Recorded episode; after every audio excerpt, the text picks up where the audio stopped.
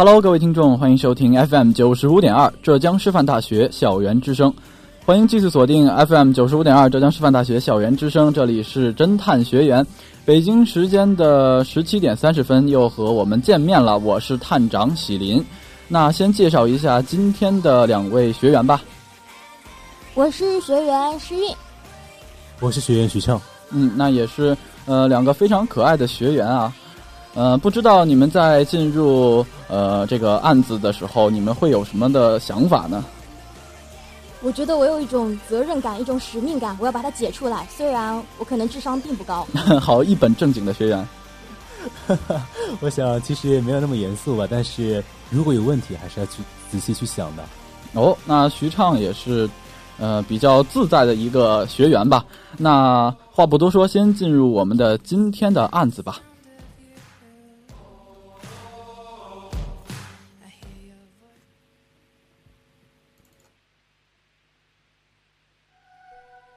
陈作警官接到报案，舒亚教授发现死在了家中，死因是被人用刀刺死。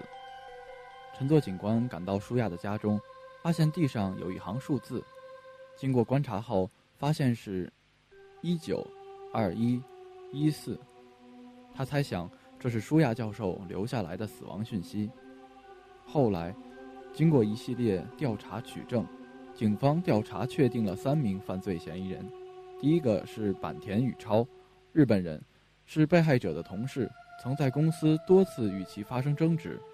第二个是查理陈颖，美国人，被害者的秘书，也与其有过尖锐的矛盾。第三个陈斌，中国人，被害者的儿子，朱亚教授死后继承其一大笔遗产。陈作警官经过推敲，终于弄懂了死亡讯息的意思，最后通过其他证据。迫使犯罪嫌疑人认罪。聪明的学员们，你们知道凶手是谁吗？死亡讯息的含义是什么呢？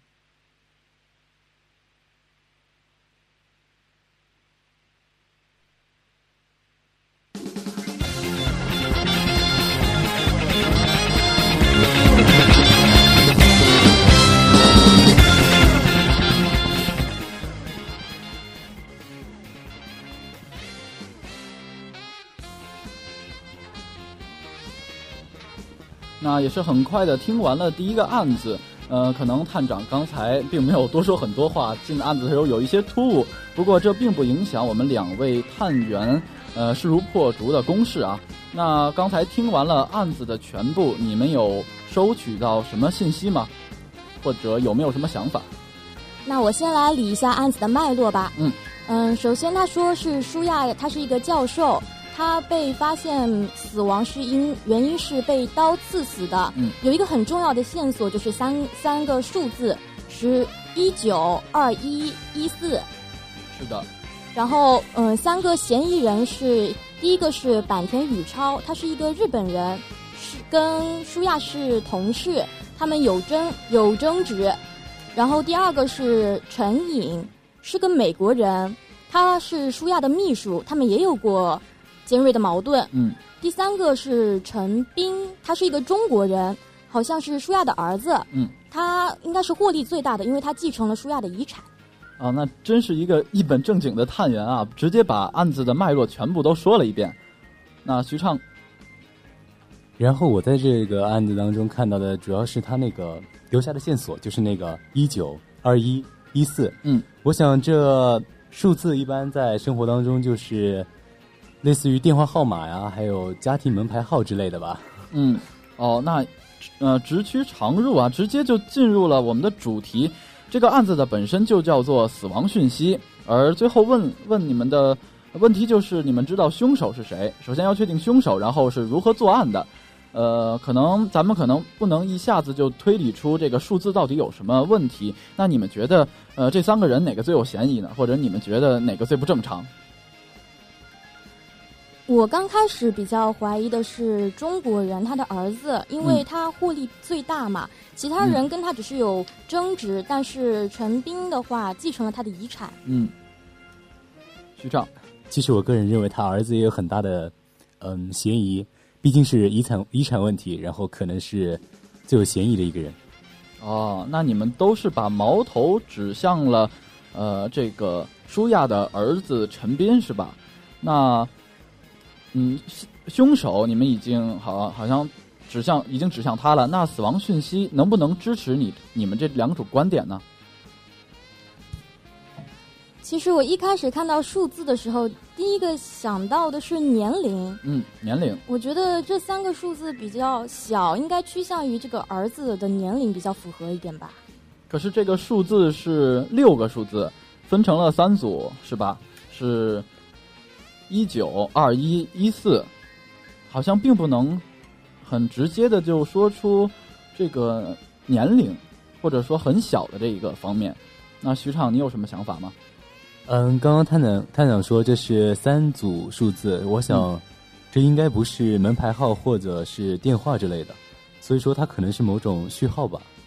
某种序号，呃，一个说年龄，一种一个说序号。看来大家对这个数字，呃，可能是呃比较直面的就想象成了，比如说电话号码，比如说年龄，甚至说生日，呃，数字等等。你们还有没有其他的思路，或者说？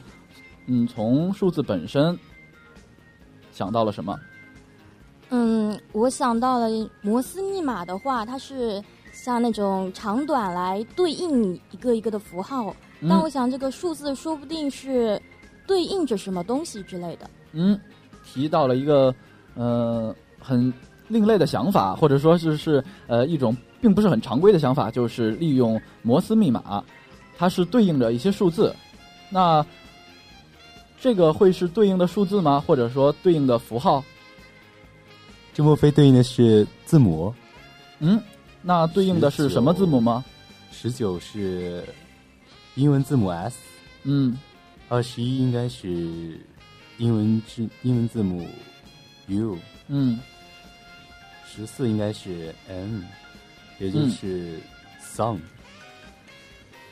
Song。是不是还是徐畅？徐畅，你的英文发音啊，真是那是 sun。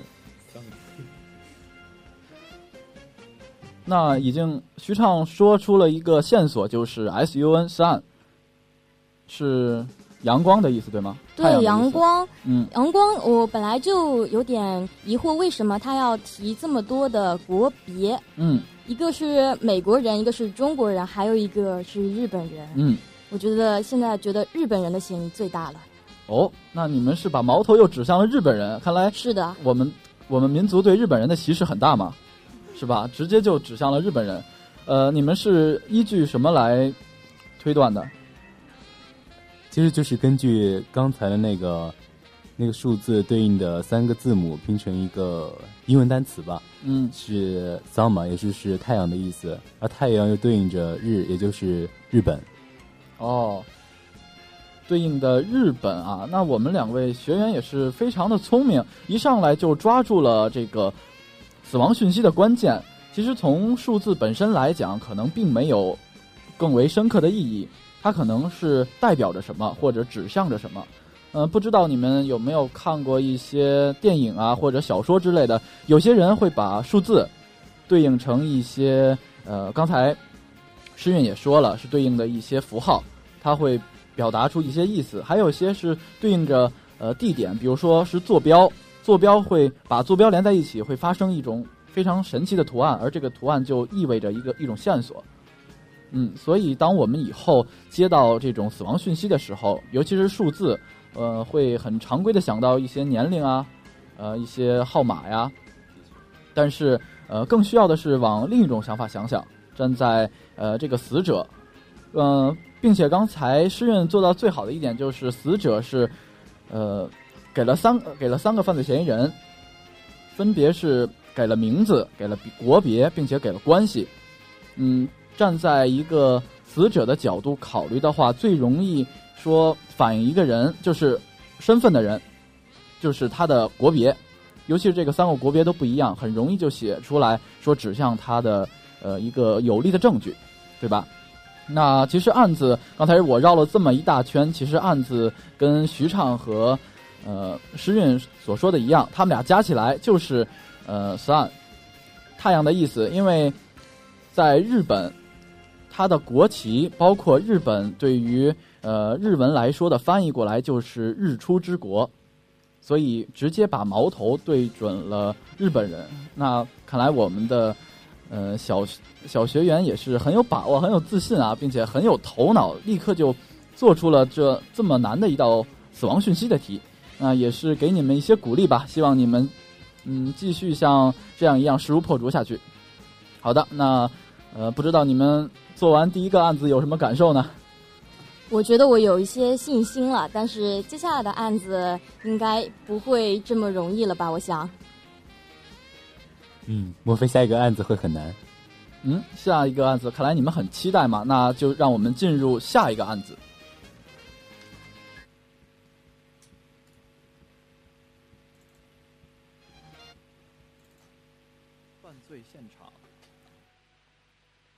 哲是当地一位富豪。这一天上午，他在自己的豪宅中举办聚会。他因为有个私人电话而上了二楼书房打电话。不久后，楼上传来沈哲的叫喊声。客人们随后赶到楼上，发现书房的门被锁死了。客人们撞开门后，发现沈哲已经死了，背上插了一把刀子。房间里有张桌子，窗户被打开了，但是窗台没有发现脚印，窗外的后院也没有发现入侵的痕迹。警方调查确定了三名犯罪嫌疑人。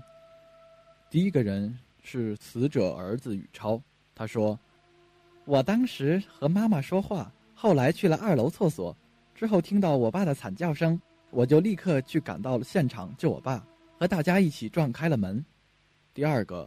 是死者的妻子温婉。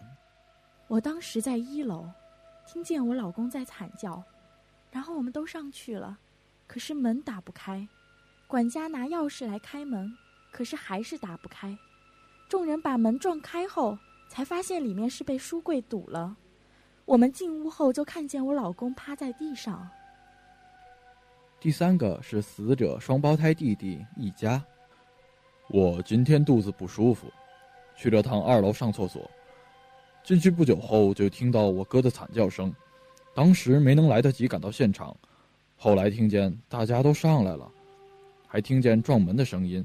等我出来，发现大家都已经在屋里了，我哥趴在了地上。陈作警官经过推敲，终于找到了犯罪嫌疑人。聪明的学员们，你们知道凶手是谁吗？又是怎样作案的呢？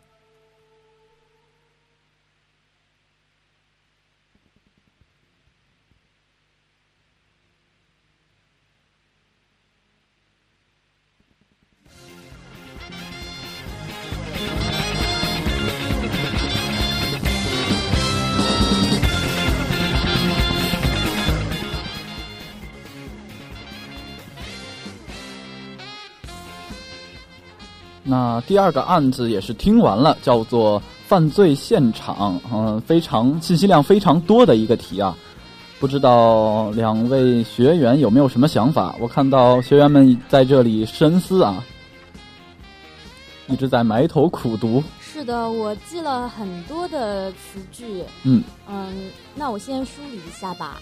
好的。呃，富豪沈哲，他他是在聚会的时候。嗯，因为接私人电话上了二楼的书房，嗯，然后应该是被刀子刺死的，因为他背上插着一把刀子，然后门是锁死的，所以大家是把它撞开的，撞开发现里面有一张桌子，窗窗户是打开的，没有脚，但是窗台上没有脚印，后院也没有入侵的痕迹，然后三个嫌疑人，一个是儿子宇超，他在上。他在事发的时候是在上厕所，还有妻子温婉，那个时候他在一楼，还有弟弟一家，他也是在二楼上厕所。但是有一个很奇怪的就是，同样是在上厕所的儿子能赶到现场，他却没有到现场。那徐畅，你有什么想法吗？嗯，对我来说，我感到非常奇怪的是，就是那个双胞胎弟弟是他是在。在最后一个到达现场的，我觉得，对我个人的想法来说，是他的嫌疑最大。然而，我并没有看出他的作案。手法是吧？那嗯，我们的诗韵也是非常详细的，又一把又又一次把这个案件又整理了一遍，把信息又重新说了一遍。那从当中可能你们之间并没有找到呃联系，嗯，你们的想法就是这样吗？我先是把注意力都集集中在了他的双胞胎弟弟身上了，因为我觉得他并没有到现场，这个嫌疑很大呀。嗯，那就是说你已经把凶手对准了嫌疑呃嫌疑人的弟弟呃一家是吧？是的，嗯，那徐畅，嗯，让我感到很奇怪的是，嗯，这是一一桩就是密室杀人案件嘛，嗯也就是当死他们发现死者的时候，是书房的门是紧锁的，嗯而且根据他妻子的证言，也就是说，当时的门是从里面被书柜给堵上了，嗯也就是说，这个死者他当时可能是自己移动了书柜来把那个书房门来堵上，嗯而他而这个死者之前是接了一个私人电话，让我感到非常的奇怪。提到了私人电话啊，我很奇怪，我很奇怪徐畅说的为什么会是死者自己把书柜移移动到那边堵上门？他为什么要在一个好端端的聚会上面去弄这么一个很有防护性措施的事情呢？嗯，确实很矛盾。徐畅，对啊，就是这书柜，当时他那个他们发现的时候，那个门已经紧锁了，嗯也就是这个门应该是先锁上的，然后再使用书柜来堵上了门。嗯所以说，我觉得这个私人电话很可能就是凶手打来的。嗯，刚才说了这么多啊，那我就呃凭空直叙的问了，那你们觉得凶手是谁？我还是先暂时觉得是一家吧。我觉得是嗯，死者的双胞胎弟弟。哦，你们俩的矛头都指向了一家，那有没有什么呃证据或者说是一些线索能证明呢？或者只是你们的一种猜疑？目前没有发现特别能证明的线索，嗯，单单我就是觉得没有到现场，也就是说没有不在场证明，嗯，这个是很奇怪的。嗯，死者被发现时是背上插着刀子，嗯，可以说这是直接导导致他死亡的原因。然后他书房的窗户开着，这就是我觉得莫非是来自外面的袭击？好吧，那现在呃一片混乱啊。刚才呃诗韵提到了不在场证明，是吧？那咱们就呃这样一个一个来排查一下吧。先是死者的儿子宇超，宇超说了什么？宇超说那个时候他在上厕所。嗯，在二楼上厕所。是的，那，那你们有没有什么呃想法，或者说觉得他有没有这些呃在场证明，就是证明可以证明他是无罪的或者没有嫌疑的？他的父亲也是在二楼，然后，然后他说听到父亲的叫声，就很快的赶了过去，嗯赶过去和大家都聚集在那边。我嗯想，大家都在那里，就应该可以排除掉一些因素了。嗯，那就是说，呃，有大家来作证，是的，那呃他说的话有没有这种可信度呢？或者说，呃，他是不是在欺骗我们也不知道，但是他确实有一个呃类似于不在场证明的一条原因，就是说他是立刻去赶过去的。是的，嗯，那呃他的嫌疑可能比较小。那第二个嫌疑人是死者的妻子温婉，她当时在干什么？死者的妻子当时在一楼，也就是在听到叫喊之后才跑上二楼的。嗯，然后去叫管家拿来钥匙开门，发现门是锁着的。最后他们一起撞开了门，发现是书柜堵上了门。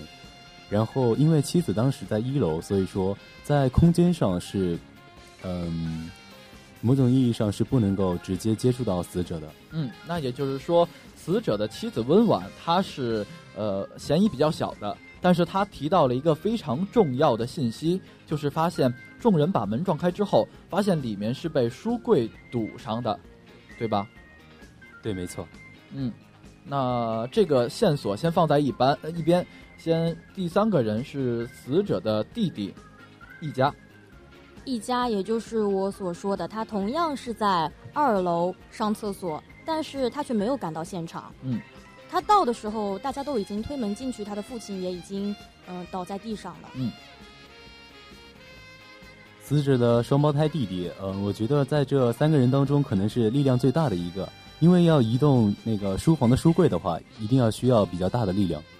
嗯，好的，那也就是说，现在我们已经把矛头对准了一家，呃，现在只需要说推测一下他的呃作案手法，就可以找到证据来证明他是那个犯罪嫌疑人。是的，嗯，那现在就用到了这个信息，首先是第一条信息，就是沈哲的喊叫声。你们有没有发现沈哲的喊叫声，呃，有一些可以给你们一些线索，或者说，当沈哲在叫的时候，这三个人在什么地方？沈哲在叫喊的时候，宇超应该是在厕所，嗯妻子是在一楼，嗯弟弟是也是在厕所。嗯，好的，那弟弟也是在厕所，所以就呃发生了说儿子宇超和他的弟弟，呃一家都同时在同一个地点的情况，是的，对吧？呃，那也就是说他们两个人其中有一个人在撒谎。嗯嗯，可能是这样的。对，那既然把矛头指向了一家，那就不妨说，呃，一家就是在撒谎，他是错误的。那他是如何作案的呢？就需要了第二个线索，就是发现里面是被书柜堵上的。刚才徐畅说，呃，是死者自身把门堵上了。但是我觉得死者没有理由去干这件事情呀。嗯，那或者换一种角度啊，徐畅，你有什么想说的？我觉得他用他把书房门锁死，然后再用书柜堵住房门，很可能是接到那个私人电话，那个电话内容可能是威胁之类的。然后威胁。他为了保护自身，就把那个门堵死了。哦，那也就是说威胁，那他为什么不把呃窗户也关紧了呢？而窗户却是开着的。嗯，这个我也是很疑惑的。窗户打开，是不是他在跟窗户外面，就是楼下一些人在做交谈或者互动，传递信息？嗯，那窗户也是一个很重要的一个线索。那咱们先说这个书书柜的事情。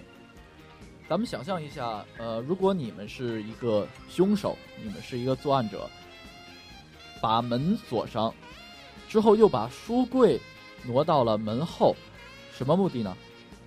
为了不让下面的人上来，不让其他人发现这间屋子里面发生的事情。嗯，嗯，就是为了防止就是其他的人进呃在一定的时间内发现死者。嗯，徐畅提到了不在一定的时间内找到死者，换一句话说，是不是在为他的作案拖延时间？是的，他就有充分的时间去作案。那么我觉得那个最后到场的人很可能就是凶手了。嗯因为他会有比较充裕的时间。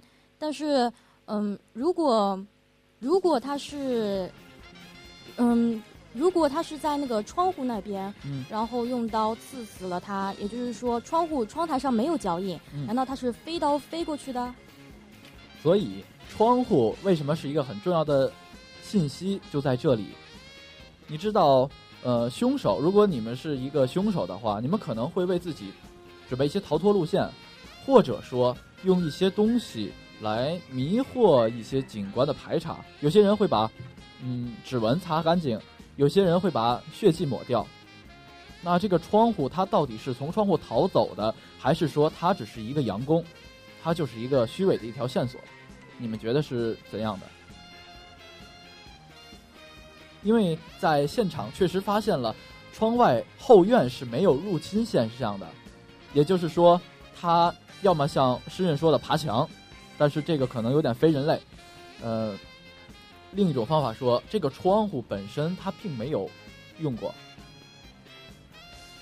可能是并没有用过。难道他是在大家很慌乱的时候，他是藏在这个屋子里的，然后等大家一窝蜂的冲进来之后，混迹在人群当中，假装自己也跟大家一起进来？嗯，那石俊真是非常的聪明啊！他好像他已经抓住了问题的关键，就是说在众人慌乱的时候，大家都会认为凶手是不是从窗户逃走了，把注意力都集中到了窗户或者死者身上，并没有注意到推完门之后，周围的环境发生了怎样？这里我注意到有一张桌子，他不嗯会是躲在桌子底下之类的吗？嗯，嗯，徐畅，你有没有呃顺着诗韵的思路思路，你有没有什么想法？或者说你觉得他观点是正确的吗？若是凶手是嗯，就是在杀杀死那个死者之后，然后再躲在就是书房里的话，嗯，就是当时的那个门是门是锁死的，然后是柜子堵住了房门，然后的确有一定的可能是躲在那个书房里，但是当时是所有人进入那个房门之后，发现死者是背后中刀，嗯，然后是嗯死在地上，也就是 可能没有什么线索是吧？那我觉得，呃，其实咱们就按着嗯诗韵的思路来说，他其实呃就是在藏藏在了这个门后，或者说是桌子底下，他是呃躲在了这些阴暗的角落处。是的，如果是这样的话，我反而比较怀疑宇超了，因为，嗯，一家当当时众人到那边的时候，他不是没有在现场吗？嗯可是宇超是跟大家一起到了那边，嗯所以说，如果非得是宇超和一家有一个人在撒谎的话，嗯，可能就是宇超。好的，那呃又换了一个人，认为是宇超，所以我刚才说的第一个信第一个信息就非常重要了，这个沈哲的叫喊声。你在想，一个凶手如果真的要杀人，会把？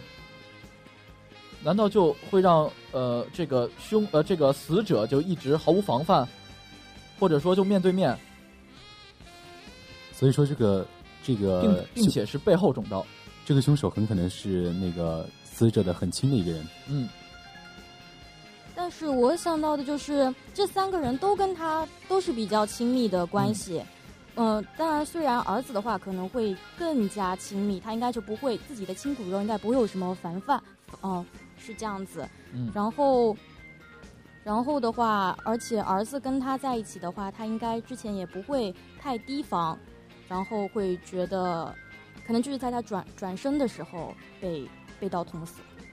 嗯，好像你们关注点又偏移了。刚才我一直在提这个叫声，一个就是他的房门、书柜，还有一个就是窗户。其实这个案件本身是很简单的，刚才你们的矛头已经指向了一家，其实他的路线本本身是正确的，并且刚才我提到了叫喊声，这个叫喊声难道真的就是死者本身发出来的吗？如果我从背后攻击你，我为什么不把你的嘴捂住，然后再攻击你呢？因为背后中刀和背和身前中刀是不一样的。他非常明确一点是背后中刀，也就是说我是一个在暗地里刺死你的人。所以这可能就是，嗯，凶手先是刺死了沈哲，然后再自己发出了一声叫喊。嗯，但是这个叫喊声就决定了这个凶手到底是谁。首先，这个叫喊声，他如果众众人听出来是那个就是沈沈泽的他的声音的话，所以说说明是这个声音和他的声音很像。我觉得这就把矛头指向了他的双胞胎弟弟。嗯然后他的双胞胎弟弟在他的证词中说，他是在嗯最后一个进入那个房间的嘛，嗯也就是他说他是在那个二楼厕所厕所嗯，然后最后才那个听见那个喊叫声，然后进入那个房门，而此刻的房门是已经被众人撞开了，嗯所以说很有可能是这个双胞胎弟弟，然后是在那个躲在某个地方，然后最后在众人撞开房门以后，假装是自己才刚刚进入那个房间的。嗯好的，那徐畅也是整理了一遍思路，呃，时间也是不多了，那探长就给你们解呃梳理一下。